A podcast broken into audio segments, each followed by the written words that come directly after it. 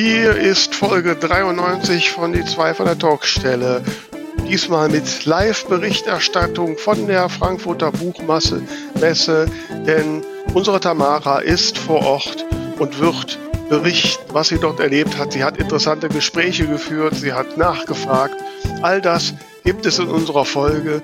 Bleibt dran, hört rein und lasst euch inspirieren. Die zwei von der Talkstelle. Der Buchbubble Podcast mit Tamara Leonhardt und Vera Nentwich. Ja, ihr Lieben, hier sind wir zur Folge 92 von Die zwei von der Talkstelle und das ist eine ganz spezielle Folge, weil ihr wisst ja, dass diese Woche die Buchmesse Frankfurt äh, ihre Pforten geöffnet hat und ähm, und unsere rasende Reporterin Tamara ist da vor Ort. Hallo Tamara. Hallihallo. Ja, ich spiele diese Woche Carla Kolumna. genau, ich bin. Da merkt man das unterschiedliche Alter. Ich erinnere mich immer an Harry Hirsch. das ist das. ja, ich bin tatsächlich jetzt schon den zweiten Tag auf der Messe und muss sagen, ähm, äh, es ist zwar teilweise ein bisschen gespenstisch, wenn man vor, also gerade früh morgens oder spät abends vor einem recht leeren Gang steht, aber ich muss auch ehrlich sagen, ich liebe es, weil ich habe noch nie mich so ausgiebig mit Menschen unterhalten können, ohne dass man dauernd geschubst wird oder gestört wird oder es ist, es ist sehr schön. Mhm. Aber es sind auch genügend Menschen da, äh, mit denen man sich dann unterhalten kann, oder? Ist ja. einsam nee, in den Fluren da? Nee, absolut. Also ich habe gestern tatsächlich versucht, von einem Ende der Halle zum anderen zu gehen und ähm, wurde schon so oft angehalten, dass das recht lange gedauert hat. Aber man mhm. kann sich eben dann die Zeit nehmen und das finde ich toll. Ja, das ist ja äh, spannend. Dann wollen wir ja heute, will ich dich mal ein bisschen ausfragen, damit du so ein bisschen das Feeling der Frankfurter Messe zu mir und zu den Hörern und Hörerinnen da draußen schickst. Ja, sehr gerne. Ähm, und ähm, wen hast du denn da zum Beispiel jetzt so als erstes getroffen? Als allererstes habe ich die bezaubernde Karin Müller getroffen vom Literarischen Saloon. Und ja, wir haben ein bisschen geplaudert, wie es ihr auf der Messe gefällt. Und sie hatte auch einen ganz tollen Tipp. Also für alle, die noch auf die Messe fahren, jetzt die restlichen Tage, ähm, jetzt unbedingt zuhören. So, da ist mir doch hier am Self-Publisher Verbandsstand gerade die wunderbare Karin Müller über den Weg gelaufen. Unsere Podcast-Partnerin sozusagen. Karin, erzähl mal von deinen Messeeindrücken.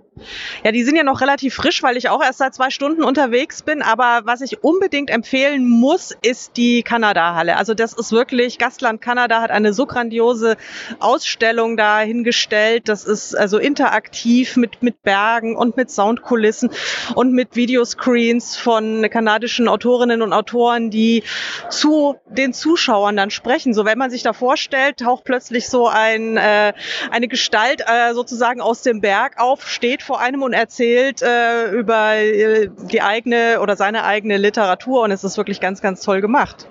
Sehr cool, da schaue ich auf jeden Fall noch vorbei. Du bist jetzt zwei Tage da, hast du eben erzählt. Wie findest du es ansonsten so? Total entspannt. Also ich meine, es ist ja irgendwie seltsam, ja. Also es ist irgendwie so wenig los und es ist, ähm, sind viel, viel weniger Aussteller da. Aber es ist so super angenehm einfach. Es ist, also ich meine, klar wünsche ich mir, dass es nächstes Jahr wieder normal wird. Auf der anderen Seite normal viele Stände und Aussteller, aber genauso wenig Leute. Das finde ich total super. Es ist sehr familiär. Man muss dazu sagen, es ist jetzt auch noch der erste Tag. Äh, die Messe ist erst seit ein paar Stunden auf. Wer weiß, was noch passiert. Aber ich wünsche dir auf jeden Fall noch ganz viel Spaß. Ja, danke dir auch und äh, viel Erfolg hier auch am Stand noch. Und ja, bis ganz bald mal wieder. danke dir. Ah ja, das wird ja spannend. Also ich mal gucken, ob ich dann, ich komme ja am Samstag, nicht? Und dann mhm. schaue ich mal, ob ich da Zeit habe, mir das kanadische Zelt anzuschauen. ähm, und äh, ich muss ja gestehen, also wenn ich an so meine ersten Messe Frankfurt Besuche denke, da bin ich immer noch so voller Respekt dahin und kannte auch keinen. Und ich weiß noch gut, beim allerersten Mal kam ich dann da mit der S-Bahn da an, an dem Messebahnhof und ging da die Stufen hoch zu dem Eingang. Und vor mir zwei Herren, wie man sich so die Literaten vorstellt, ne? in Tweetsacko mit dem Herrenhandtäschchen unterm Arm und diskutierten irgendwas Hochphilosophisches über irgendeinen Literaten, was ich natürlich überhaupt nicht verstanden habe. und ich fühlte mich dahinter marschieren schon so klein. Ne? Und, und bin dann wirklich mit diesem Respekt da durch die Hallen gegangen. Ich, ich kannte mich noch nicht aus und bei den Verlagen und damals äh, weiß ich noch gut, da hatte ich natürlich mein erstes Manuskript in der Handtasche in mehreren Ausfertigungen, um, weil ich ja dachte, ich könnte dann da Werbung machen, was natürlich überhaupt nicht ging. ähm, und bin wirklich nach drei, vier Stunden bin wieder nach Hause gefahren. Ich kam mir da so verloren vor und bin dann da wieder nach Hause gefahren. Ja, wie sich die Zeiten dann doch ändern. Wobei ich ja. bin noch nicht sicher, wie ich mich am Samstag fühlen werde. Ich werde es mal überraschen. Ne? Und, Na, äh, warum das denn? Ja, wer weiß. Ne? Ich bin da immer ein bisschen schüchtern, weißt du doch. Also ich kann dir einen guten Tipp geben. Bei deinen wunderbaren mörderischen Schwestern habe ich jetzt heute schon zum zweiten Mal einen Sekt abgegriffen. Danach oh. wird man auf jeden Fall lockerer. Das stimmt. Ja. Da werde ich ja natürlich auf jeden Fall, ist ja Pflichtbesuch, da muss ich ja vorbeigucken. Ne? Und ja. Wen hast du denn noch getroffen? Ich habe am Stand vom Self-Publisher-Verband kam die Bloggerin Alex vorbei, mit der arbeite ich schon seit meinem Debütroman zusammen und war natürlich sehr schön, sie wiederzusehen. Das ist ja auch eins einfach dieser besonderen Momente auf der Buchmesse, wenn man dann endlich die Leute nochmal, naja, vielleicht ganz heimlich mal kurz knuddeln kann. Mhm. Und ja, sie hat auch gut genetzwerkt schon und hat ein bisschen erzählt, wie ihr die Messe so gefällt bisher. Ich stehe hier mit einer ganz wunderbaren Bloggerin, der Alex. Und ja, sag mal vielleicht kurz selbst was zu deinem Blog und wie bisher so deine Eindrücke von der Messe sind. Also mein Blog heißt Lesebuch, meine Bücher und ich. Und ich blogge seit fast jetzt sechs Jahren. Und ich bin das erste Mal mittwochs auf der Messe. Und ich muss echt sagen, es ist entspannend durchzugehen. Man kann auf jeden Fall besser an die einzelnen Stände rantreten und die jeweiligen Informationen nach E-Mails ausfragen, wegen Blogger-Exemplare und so. Also mir gefällt es ganz gut. Das heißt, du konntest schon ein bisschen netzwerken und dich inspirieren lassen für weitere Beiträge. So ist es. Sehr schön. Dann wünsche ich dir damit viel Vergnügen. Dankeschön. Ja, ich, ich kann mir vorstellen, dass das für Blogger natürlich auch noch, ja, die da wirklich so auf Netzwerken aussehen, auf Kontakte machen, jetzt so bei dieser äh, Messe noch ein bisschen schwieriger ist, wobei die Alex ja ganz zuversichtlich klang. Ja, ähm, ich weiß nicht. Also natürlich sind nicht so viele da, aber die, die da sind, die können sich eben auch mehr Zeit nehmen. Also ich glaube, gerade fürs Netzwerken ist es dieses Jahr vielleicht gar nicht so verkehrt. Mhm. Ja, ich werde mich mal überraschen lassen. Also, Wer weiß, wie es am Wochenende wird. Ja, na gut, also mehr als 25.000 Besucher kommen ja nicht rein. Genau, genau. Ja, und das ist ja nun doch weit weniger, als es bisher war. Und an den Wochenenden, also bisher habe ich ja in Frankfurt versucht, das Wochenende zu meiden, weil das ja immer Publikumstage sind und die immer hm. besonders voll sind. Ja. Ähm, das wird ja diesmal wahrscheinlich nicht ganz so werden. Ähm, lassen wir uns überraschen. Wie ist es denn so? Ich meine, wenn man jetzt so von außerhalb, die, die, die Medien sind ja, schreiben jetzt doch intensiver die Buchmesse. Ähm, und in meiner Infobubble kriege ich natürlich da besonders viel. Ähm, so, und ein Thema, was ja da absolut hochkocht, ist ja der Fall der ähm, Jasmina Kunke, der Autorin, die ihre Präsenz abgesagt hat, weil da auch ich sag mal, rechte Verlage präsent sind. Mhm. Wird das diskutiert da auf der Messe? Kriegst du da was von mit? Ähm, ja, es war tatsächlich jetzt gerade eben äh, Gesprächsthema und es ist natürlich ganz, ganz schwierig. Auf der einen Seite absolut ihrer Meinung, dass solche Verlage einfach nicht gehen. Ähm, auf der anderen Seite ist halt auch die Schwierigkeit, ähm, dass es wohl möglich ist, für einen Verlag, der kategorisch ausgeschlossen wird, sich hier reinzuklagen. Ähm, mhm. Und egal, ob das jetzt passiert wäre oder eben auch einfach dadurch, dass dieses Thema hochgekocht wird, hat jetzt dieser Verlag natürlich viel mehr Presse, als er gehabt hätte, wenn er einfach da in der Ecke gestanden und ignoriert worden wäre. Also es ist wahnsinnig schwierig. Auf der einen Seite, ähm, ja, muss man seine Stimme gegen rechts erhe erheben. Auf der anderen Seite kann man natürlich den damit auch so ein bisschen äh, in die Karten spielen. Schwieriges ja, Thema. Kann, ja, ja, ich kann auch die Position der Buchmesse schon sehr gut nachvollziehen. Also ich kann ich kann durchaus die Entscheidung der Autorin nachvollziehen. Ja, wobei absolut. Ich weiß, wir, die wir da nicht permanent von Rassismus betroffen sind, wahrscheinlich das nie ganz 100 Prozent nee, nee, das können. Aber, aber man kann schon, ja, das äh, verstehen, warum sie das macht. Ja, ähm, andersrum, klar, die Situation der Buchmesse ist natürlich äh, auch schwierig. Ne? Hm. Ich meine, das ist nun mal eine Institution, die für Meinungsfreiheit einsteht und und wenn man da anfängt, Leute auszuschließen, wo fängt es an und wo hört es auf? Mhm. Ne? Ja, ja. Abgesehen, mal ganz abgesehen davon von dem Klagerisiko und dem der der Presse und dem, was das dann dazu noch gewähren würde, mhm. ist das auch so schon sehr kritisch. Ja. Ja also Aber ich kann mich erinnern, das Thema ist ja irgendwie so alt wie die Buchmesse. Also vor zwei Jahren war es ja, glaube ich, mit dem Compact Verlag, der da war. Ja, ich ähm, weiß, auf meiner, Jahr, ne? auf meiner ersten Buchmesse, glaube ich, war das, oder auf der zweiten gab es ja, gab es da nicht eine Messerstecherei sogar mit irgendwelchen Vollidioten? Ja, ich glaube, da war doch sogar ja. der, wie heißt er, der von der Partei, der ist doch da, da den habe ich noch gesehen, der ist doch da provokant in der NS-Uniform rumgelaufen. Okay, okay, das ging an mir vorbei. Ja, und ich weiß, dass wir einmal, das war noch, äh, als die, als noch wir den Self-Publishing, den deutschen Self-Publishing-Preis mit dem MVB zusammen gemacht haben. Mhm. Da hatten wir ja dann die Preisverleihung da im Zelt, im Aurora, im Lesezelt. Und da war vorher Thilo Sarrazin. Okay, okay. Und das ist ja auch etwas umstritten. Ja, ja, ja. Und, und da war da auch Riesenaufgebot und mhm. Proteste und hast du nicht gesehen. Ja. Also was ich eben gut finde, ist, wenn man hier ist, wenn man dann eben äh, sich stark macht. Also ich habe jetzt schon ein paar Mal so einen Button gesehen, Verlage gegen rechts und so weiter. Mhm. Das ist natürlich, ähm, also das sollte man auf jeden Fall unterstützen. Ja, auf jeden Fall. Ein anderes Thema, was man ja, ja, ich finde fast erfreulicherweise doch jetzt auch in den Medien und überall kräftig sieht, ist das Thema diese Aktion Fair Lesen. Mhm. Mhm. Und, und du hast mir gesagt, du hast äh, Nina George getroffen. Genau, ich habe sie getroffen, wir haben uns unterhalten und dann habe ich sie gleich gebeten, sich dazu mal zu äußern und das Ganze ein bisschen zu erklären, weil ich muss gestehen, ich habe vorher äh, schon das ein oder andere mitbekommen und äh, da gab es auch Gespräche auf Social Media, ähm, wo ich dann an vielen Stellen gar nicht recht wusste, wie man auf manche seltsame Argumente äh, reagieren soll, eben gerade wenn es heißt, warum habt ihr Schreibende was gegen Bibliotheken?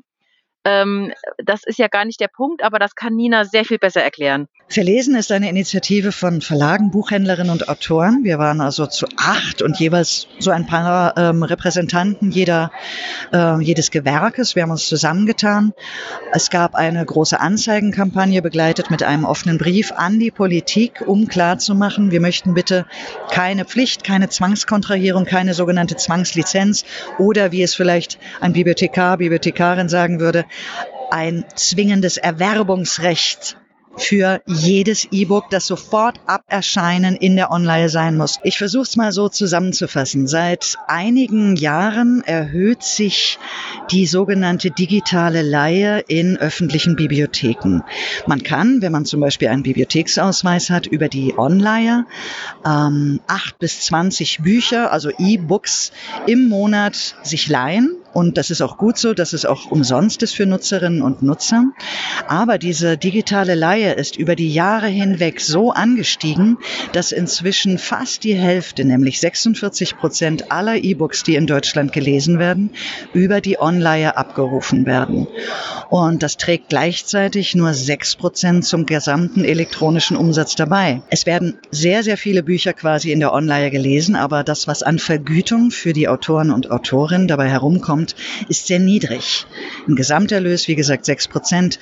Und oft ist es so, dass eine sogenannte Lizenz eingekauft wird, zum Beispiel zum einfachen oder anderthalbfachen oder zweifachen Einkaufspreis und die Laien bereits eingepreist sind. Was bedeutet, dass wir nichts pro Leihe bekommen, nur einen einmaligen niedrigen Betrag, der sich, glaube ich, auch bei Self-Publishern und verlagsgebundenen Autoren ein bisschen unterscheidet. Deutschland ist das gesamte Bibliothekswesen nicht gerade sehr üppig ausgestattet von Bund, Ländern und Kommunen. Und für mich persönlich liegt da der Kasus Knaxus oder auch des Pudels Kern begraben. Die Bibliotheken möchten ihren Funktionsauftrag nachkommen. Die haben den Auftrag, Zugang zu Literatur und zu Kultur zu gewähren, und zwar für alle kostenlos. Das ist der Deal mit der Gemeinschaft, mit der Gesellschaft. Gleichzeitig haben sie zu wenig Geld, um die Quellen dieser wunderbaren Bücher anständig zu bezahlen. Und darin liegt der Punkt.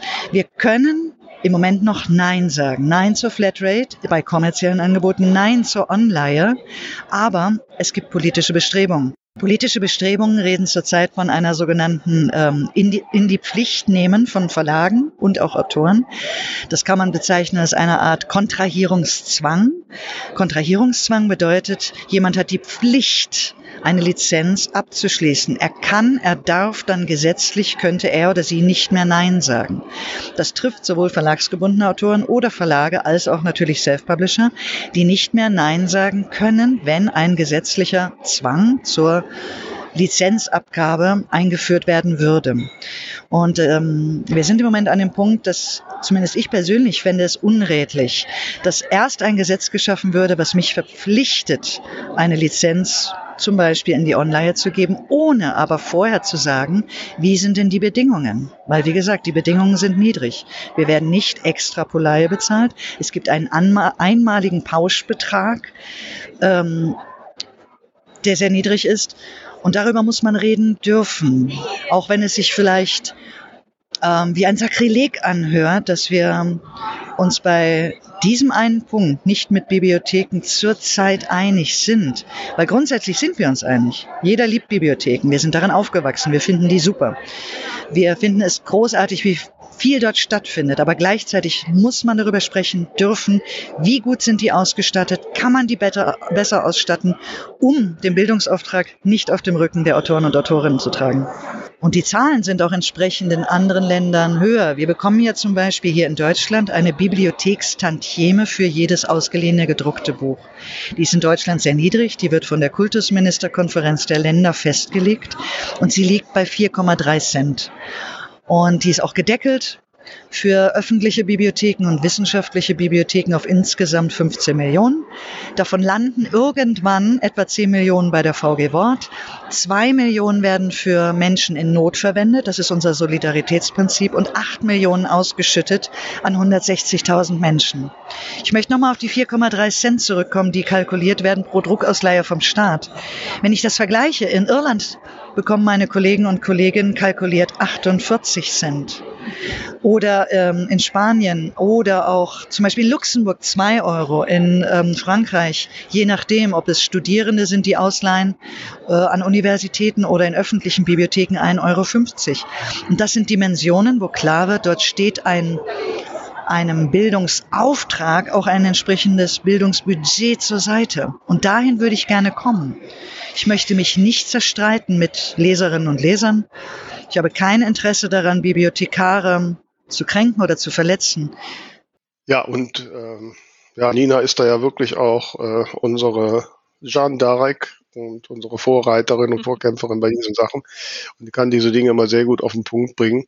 Äh, was ich ja, was sie jetzt so nicht so richtig noch klar gemacht hat, was ich mal finde, was, was ja auch der Welt da draußen so ein bisschen klar sein muss. Es ist ja heute so bei der klassischen Bibliothekstantieme, es ist ja gar nicht so, dass jede Ausleihe gezählt wird, sondern mhm. ne, von den, weiß ich, 7000 Bibliotheken oder sowas habe ich gelesen, die es gibt, gibt es nur 200, die jedes Jahr ausgewählt werden und bei denen werden die Ausleihen gezählt und das okay. andere wird statistisch hochgerechnet. Okay, okay. Das heißt, so für kleine Autorinnen, Lichter wie ich, ne, die mhm. halt mal in die Stadtbücherei Willi schaffen, ja. die katholische Bücherei Anrat oder so, die dann mal nicht zu diesem Stichpunkt, so, da kann ich tausendmal ja. ausgeliehen werden, da kriege ich keinen Cent für. Ja, ja. Ne? Was auch immer ganz interessant ist, da wurde auch nochmal äh, das Gespräch laut eben auf Twitter, naja, ihr seid doch auch alle bei Kindle Unlimited. Ich meine, äh, das hat ja Nina auch schon gesagt, zum einen kann man da eben freiwillig mitmachen oder auch nicht. Und zum anderen muss man sagen, da wird eben jede gelesene Seite vergütet. Also das ist eben was völlig anderes, als wenn äh, eben man in der Bibliothek ausgeliehen wird und gar nicht erhoben wird. Richtig. Also wenn ich da, ich habe es das auch schon geschrieben, wenn ich da so mit meinem Buch so 300 Seiten, wenn die vollständig gelesen werden, dann ist das ein knapper Euro. Hm. Ne, das ist ja nur mehr als diese durchschnittlichen 4,3 Cent, die man da ähm, ähm, ja, von den Bibliothek oder von, über die Bibliothekssysteme kriegen soll, wenn man sie dann kriegt. Es ist ein anderes System bei Amazon zum Beispiel. Da haben wir es mit einem Wirtschaftsunternehmen zu tun, wo man immer noch frei ist, Nein zu sagen. Das heißt, ähm, man kann sagen, zu diesen Bedingungen möchte ich das nicht. Das ist auf der anderen Seite auch nicht einfach, weil man darf zumindest im Wirtschaftsbereich ähm, bestimmte Vertriebskanäle nicht grundsätzlich ausschließen, aber man darf Flatrates ausschließen. Das darf man, auch in den eigenen Verträgen. Wenn also jetzt Verlagsautoren und Autorinnen zuhören, dann bitte seid euch gewahr, überlegt euch, ob ihr euer Buch generell in die Kindle Unlimited Flatrate, in die Scooby Flatrate oder jede andere kommerzielle Art geben möchtet, denn ihr könnt es vertraglich ausschließen. Ich hatte da auch so eine heftige Diskussion auf Twitter und hatte auch den Eindruck, dass da so mit Gewalt äh, die Autoren, Autorinnen quasi zu den Buhu-Männern und Frauen gemacht mm, werden sollen. Mm. Ne? Ja. Und ähm, das ist eigentlich schade, dass jetzt am Ende die Branche gegeneinander schießt, anstatt an einem Strang ziehen zu können. Wird das so auch unter den Autoren, Autorinnen diskutiert, wenn du da so auf der Messe läufst? Ich habe jetzt dazu noch nicht so viel gehört, aber ich bin mir sicher, dass das Gespräch ist. Ich habe ja jetzt auch nicht mit jedem hier mich unterhalten. Mhm. noch nicht, noch, nicht? noch nicht. Ich arbeite noch dran. ich werde dauernd mit Sekt abgehalten. Ach, so. Ach apropos Sekt, habe ich jetzt ganz vergessen zu fragen. Wie war denn eigentlich das Meet and Greet? Um 11.30 Uhr. Ja, war ganz nett. Ich habe ein paar Bücher äh, verkauft, ich habe mich nett unterhalten. Genau, da waren ich habe ich hab, Fans da. Du hast ich habe während, ich habe während des Meet and Greets kam sogar noch die Yvonne von unserer letzten Folge, die Yvonne Martens von der Messe am Stand vorbei. Da habe ich die auch noch eben kennengelernt. Ah, schön. Hm. Ja. Aber es kam keiner. Wir haben ja einen Aufruf gehabt ne, von wegen den Hörern und Hörerinnen, dass die mal Hallo sagen. Da war keiner. Hat sich keiner getraut. Ich musste tatsächlich oh. äh, um die Zeit herum aktiv mit dem Mikrofon auf Leute zugehen und sie ansprechen. Aber das ist ja, ja auch in Ordnung. Ja, ich kenne das Problem, ja. Mhm. ja. Was hast du denn sonst noch so Interessantes entdeckt auf der Messe? Ja, ich habe angehalten an einem Stand, der nennt sich Qualifiction. Da habe ich nicht gleich zusammenbekommen. Ich hatte das schon ein paar Mal gehört und konnte sich ganz einordnen. Und da habe ich mit der Geschäftsführerin, glaube ich, äh, mit der Gesa Schöning gesprochen und sie hat mir das Ganze mal ein bisschen erklärt. Ja, hallo, ich bin Gesa, ich bin äh, Mitgründerin und Geschäftsführerin von der Qualifiction GmbH. Wir haben neuerdings auch einen kleinen Verlag, den Kirschbuch Verlag, noch mit dabei. Aber die Qualifiction Software, die wir entwickelt haben, ist tatsächlich eine ähm, Software für Autoren und Verlage. Ursprünglich war es angedacht für Verlage, um Manuskripte im Vorfeld, wenn sie ganz frisch eingereicht werden, besser einschätzen zu können, ob die in das Verlagsprogramm reinpassen könnten. Und jetzt vor anderthalb Jahren ungefähr haben wir aber so viele Anfragen auch von von Autoren bekommen, die einfach gerne mal wissen wollten, okay, könnte man meinen Text mal visualisieren? Habe ich die Möglichkeit, da mal ein bisschen was Objektiveres darüber zu, rauszufinden? Und haben das Ganze dann jetzt auch erweitert für Autoren. Das ist so, die ähm, Autoren oder auch Verlage ähm, geben den Text in die äh, Lisa-Software ein. Also es ist ein Account, den man sich erstellen kann, auch kostenlos auf lisa.com qualifiction.de. Kann sich jeder einen kostenlosen Account machen und sich das mal anschauen, wie das eigentlich ausschaut. Und innerhalb von ungefähr einer Minute, wenn man einen Text hochgeladen hat, kommen dann sämtliche Ergebnisse, die wir halt so mitteilen können. Das heißt, in welchem Genre bewegt sich das Ganze? Was für handelnde Hauptfiguren haben wir da, was für Themen, wie neuartig ist vielleicht das Ganze, wie heiter oder düster ist der Stimmungsverlauf.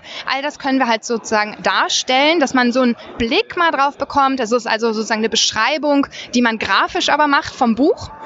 Und als Zusatz geben wir dann auch nochmal Infos, wo steht das Ganze im Vergleich zu anderen des Genres. Also da können wir dann sagen, okay, wenn jemand einen Liebesroman zum Beispiel geschrieben hat, ist der besonders heiter oder düster für eben genau dieses Zielpublikum. Ist nochmal interessant, das so zu hören, wenn sie das so erklärt. Ähm, wobei, äh, es hat ja schon so ein bisschen Geschmäckle, ne? dass so ein Computer da entscheidet oder mal analysiert, was in irgendeiner Form gut, schlecht sein soll obwohl sie ja immer sagen, dass er das nicht tut. Ja, es, es kommt, glaube ich, wahnsinnig drauf an, wer es wie einsetzt. Natürlich, wenn ein Verlag hingeht und sagt, wir sortieren damit vor und dann wird man als Schreibender aussortiert, äh, weil eine KI irgendetwas entscheidet, ähm, dann ist das natürlich für die Vielfalt am Buchmarkt sehr schwierig. Oder auch, wenn Autoren sagen, ich möchte einfach möglichst viel verkaufen und deswegen so mainstreamig, wie es geht, schreiben. Ähm, wenn man die Software so einsetzt, wie sie das erklärt, eben um zu schauen, ist eigentlich das dabei rausgekommen, was ich machen möchte oder kann ich mich irgendwo noch ein bisschen breiter aufstellen, dann kann es natürlich auch ein sehr, sehr hilfreiches Tool sein. Also ich glaube, da ist am Ende dann wieder der oder die Anwenderin ähm, das Zünglein an der Waage. Ja. Hast du mal gefragt, ob sie da nicht die Gefahr sieht, dass auf Dauer, wenn man so mit Computerschema Texte beurteilt, dass irgendwie alles nachher gleich wird? Ich habe sie darauf angesprochen, ja. Nein, ganz bestimmt nicht, denn wir haben das aus dem Wunsch heraus gemacht, mehr Gerechtigkeit im Grunde auf dem Markt zu bekommen. Es war nie ein Interesse von uns, dass wir da irgendwelche Vorgaben machen, wie ein Buch geschrieben sein muss, weil wir auch davon ausgehen, dass es das einerseits nicht bedarf und dass es andererseits einfach so viele tolle Bücher gibt, die auch alle ihre Berechtigung haben, weil jeder Leser anders ist, jeder Autor ist anders und jeder hat so viel zu erzählen. Das ist also wirklich, wir sind absolut für Vielfalt auf dem Buchmarkt und so verstehen wir uns auch. Also wir zeigen sozusagen, hey, das ist was ganz Neues. Wir veröffentlichen selber auch ein ganz paar Bücher, äh, von denen wir denken, die sind wirklich ungewöhnlich. Das finden wir wirklich besonders toll und genau das wollen wir eben fördern. Ja, ich sag mal, ne, wenn man die Antwort so hört, wie du ja auch gerade sagtest, die zieht sich sehr darauf zurück, dass das, ja, die Benutzer, wie man das benutzt, aber ähm, also die Gefahr ist schon da, ne? Und hab da so meine Skepsis. Und ähm, du hattest mir auch was erzählt, dass die jetzt ja sogar daran arbeiten, dass man, wenn man so als Autor oder Autorin einen Verlag finden will, dass man den quasi einen Link zu dem Ergebnis von Qualification schicken können, damit die, die Verlage direkt so quasi gucken können, passt der in mein Schema? Genau, quasi ein Verlagstinder. Das ist auch ganz neu, haben wir sogar eine Freigabefunktion für Verlage. Also wer als Autor dann denkt, na, vielleicht möchte ich sozusagen jetzt auch mal einen Verlag damit irgendwie überzeugen, kann das tatsächlich jetzt neuerdings auch machen. Da kann also ein Exposé mit reingetragen werden, man kann eine Leseprobe sozusagen mit reingeben und man kann direkt dann auch aus der Lisa-Software heraus äh, Verlage anschreiben und so bekommen sie dann sozusagen alles auf einmal. Ne? Sie können einerseits sehen, ey, in welchem Genre spielt das, hat es ein Happy End oder nicht und ähm, hat es sozusagen die äh, meinetwegen Frauen-Männer-Quote, die uns vielleicht vorschwebt, weil man vielleicht manchmal ja auch solche Ausrichtungen hat in Verlagen. Aber man hat eben dann auch das ganz Klassische, was man dann kennt. Und damit hoffen wir natürlich auch, dass wir die Kommunikation zwischen Autoren und Verlagen verbessern. Also ja, ich muss sagen, das, äh, also das finde ich, empfinde ich schon sehr kritisch. Und dann gibt es ja auch das Thema Vielfalt, ne, weil äh, es ist ja mittlerweile erwiesen, dass künstliche Intelligenz rassistisch ist, weil mhm. sie nun mal aus meistens von weißen Männern programmiert wird. Ja, ja, okay.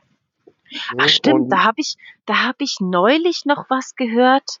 Was war das denn? Ich glaube, das war in einem Buch von äh, Sascha Lobo, wo es um eine Erkennungssoftware ging ähm, für irgendwie äh, Fingerabdruck oder so. Ich krieg's jetzt nicht mehr ganz zusammen, aber es zeigte sich dann, als das Ganze schon fertig war, zeigte sich, dass einfach Menschen mit schwarzer Haut nicht erkannt wurden, weil da der Programmierer, der weiß war, nicht dran gedacht hat. Ja. Und es gibt auch Untersuchungen, zum Beispiel jetzt, weil es gibt ja schon so KI-Software, die bei über Kreditwürdigkeit und so entscheidet, hm. dass da Faktoren äh, Menschen mit Migrationshintergrund und so schlechter behandelt. Hm. Wie stehen die zu dem Thema? Haben die auch was zum Thema Vielfalt? Ähm, ich hatte es anfangs ein bisschen missverstanden. Ich dachte, es wäre schon mehr Vielfalt eingebaut. Das ist wohl ein bisschen komplizierter, aber sie arbeiten dran. Genau, also wir haben jetzt so ein ganz neues, wir nennen es immer so Features. Ja? Also in der Software Lisa haben wir so verschiedene Elemente, die wir darstellen.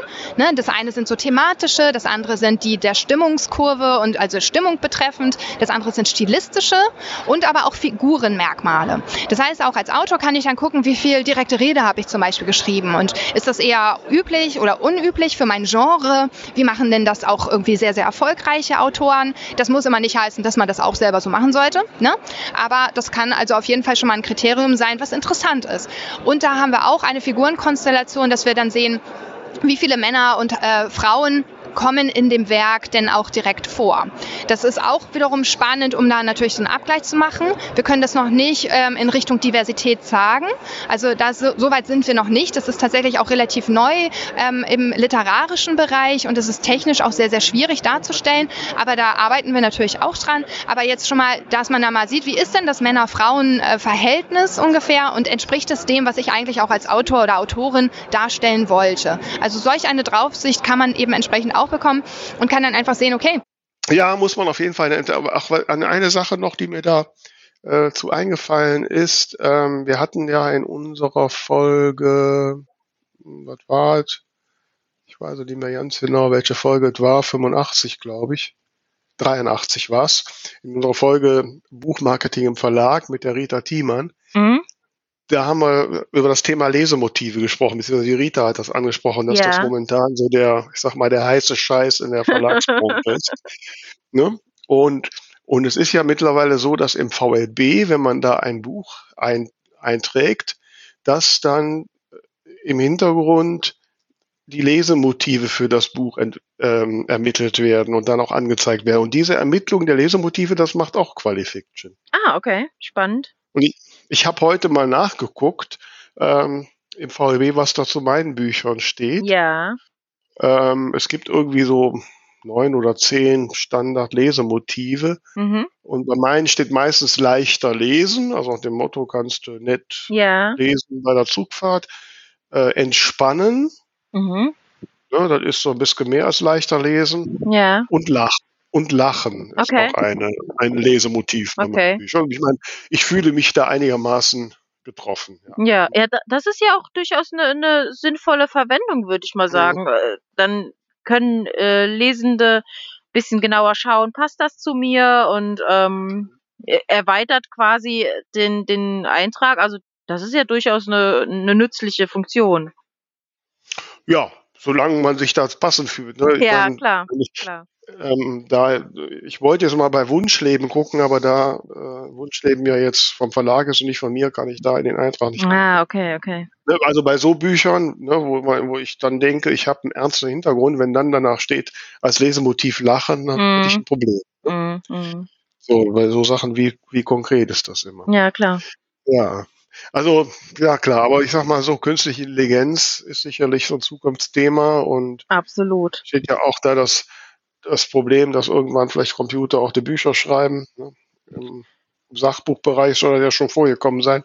Ja, also ähm, übersetzen ist ja auf jeden Fall ein Thema. Also ich meine, ähm, mhm. die, allein die Übersetzung von Google, die ist ja inzwischen so gut, ähm, das kostet schon einige Jobs, würde ich mal sagen. Also ich denke, das ist ein Thema, das muss man beobachten. Da muss man eine gewisse Offenheit haben, aber auch kritisch gegenüberstehen. Das ist natürlich äh, eine Gratwanderung.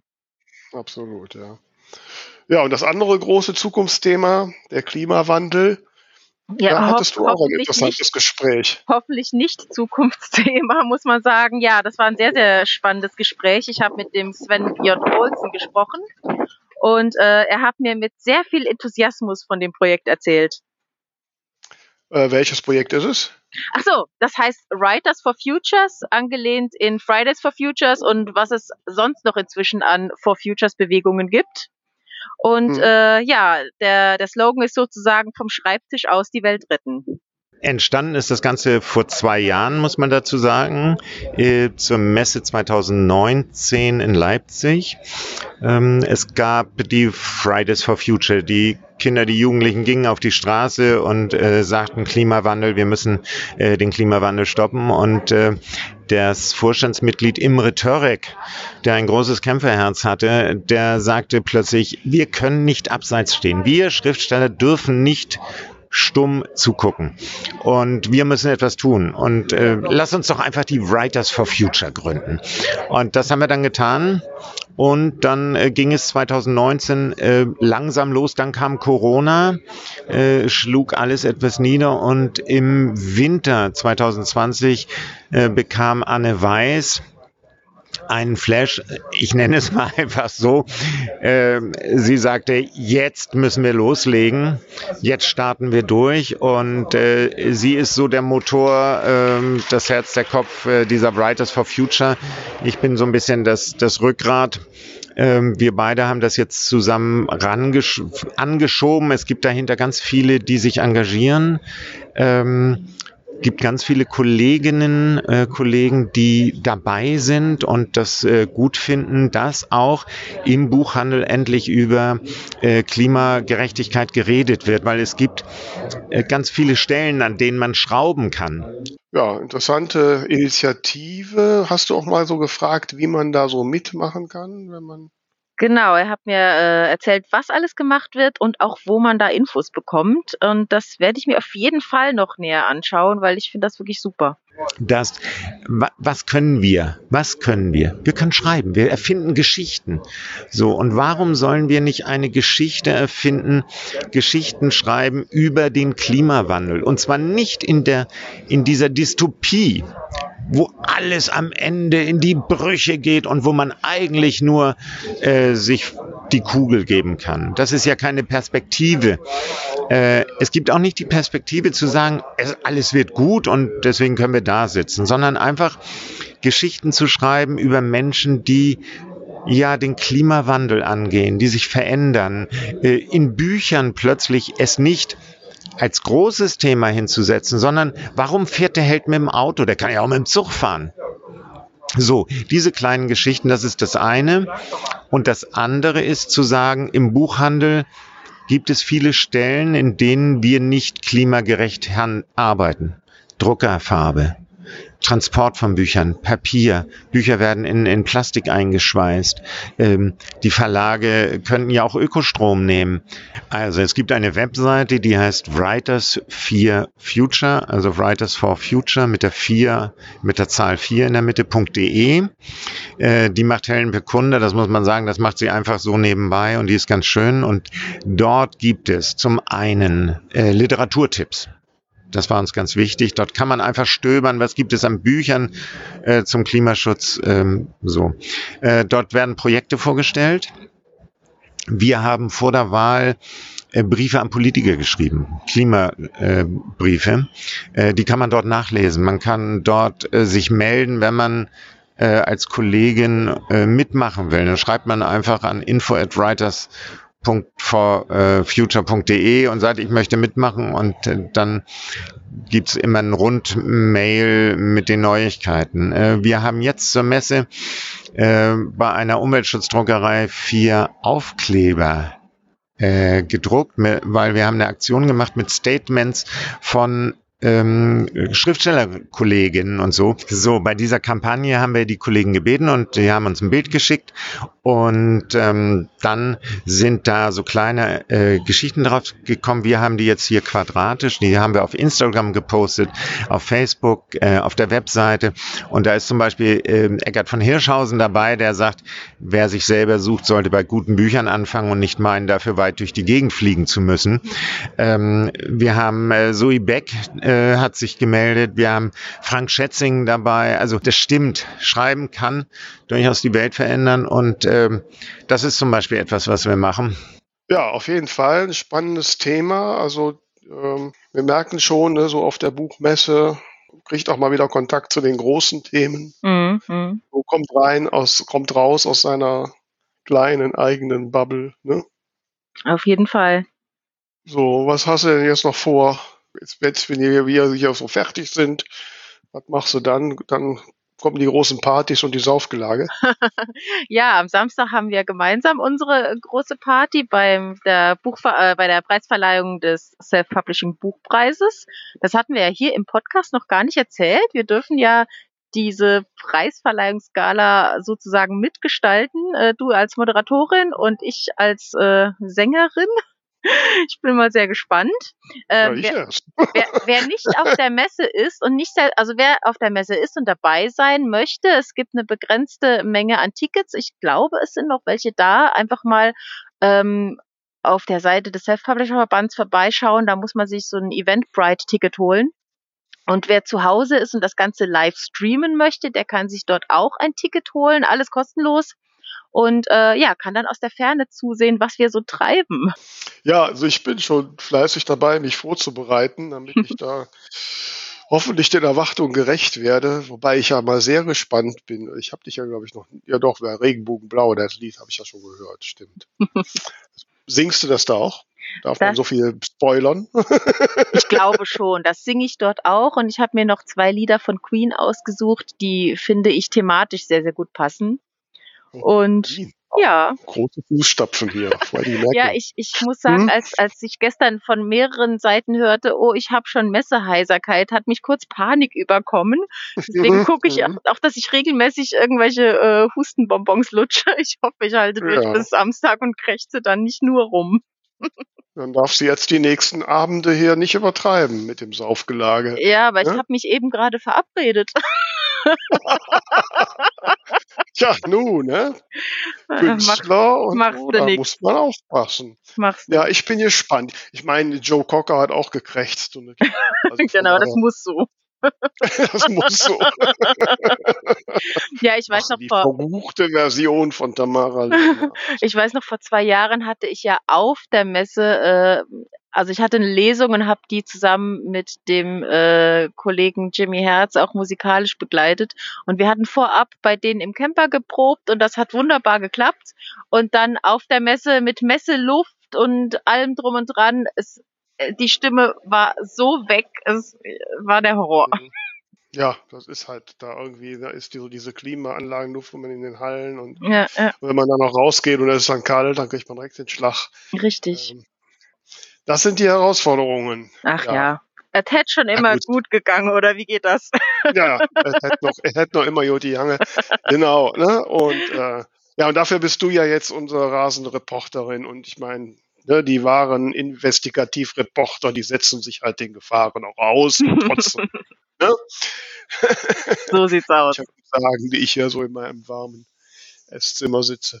ähm, ja, ja, ich sitze hier gerade im Sturm draußen auf einer Parkbank. Also ich glaube, du hast es gerade ein bisschen lauschiger. Ja, meine liebe Tamara, dann äh, schau mal auf weiter auf die Messe. Ne? Grüße alle die Mach uns ich. kennen. Dann freue ich mich darauf, dich dann am Samstag zu treffen. Achso, ja. sag nochmal die, Stand, die Standnummer vom Self-Publisher-Verband. Das ist in Halle 3.0. Das ist der Stand B105. Ähm, das ist so ein Durchgangsstand am Ende einer Reihe, also sehr praktisch. Man kann quasi, wenn man von einer Reihe in die nächste will, durch den Stand abkürzen. Ah, Nicht ja. zu verfehlen in, in schönem Blau. Also das ist, ne, äh, liebe Hörerinnen und Hörer, falls ihr noch am Samstag auf der Messe seid, da besteht eine große Chance, dass ihr einen von uns trefft. Also ich würde mich freuen, vielleicht dem einen oder anderen begrüßen zu dürfen. Ja, am besten Ansonsten vormittags oder mittags, weil nachmittags müssen wir uns ja vorbereiten für die Party am Abend. Genau, da müssen wir Tamara aufpäppeln, damit sie singen kann. Und ich muss mich beruhigen, damit ich reden kann. Und ja, schauen wir mal, wir kriegen das hin. Na klar. Ja. Ja, ich danke dir sehr, liebe Tamara, und dann wünsche ich dir jetzt schöne Messetage noch und Dankeschön. bis Samstag. Ne? Jawohl. Ja, das war sie, Tamara, live von der Buchmesse Frankfurt. Wie gesagt, am Samstag habt ihr die Chance, uns beide äh, zu treffen. Ähm, und vielleicht sehe ich die eine oder andere, den einen oder anderen von euch oder am Samstagabend auf der äh, bei der Preisverleihung vom Self-Publishing Buchpreis oder auf der Party. Ansonsten werdet ihr uns nächste Woche wieder hören und ihr wisst, wir freuen uns immer über Nachrichten, Fragen, Kommentare. Empfehlt uns weiter. Ich würde sagen, bis nächste Woche. Tschüss.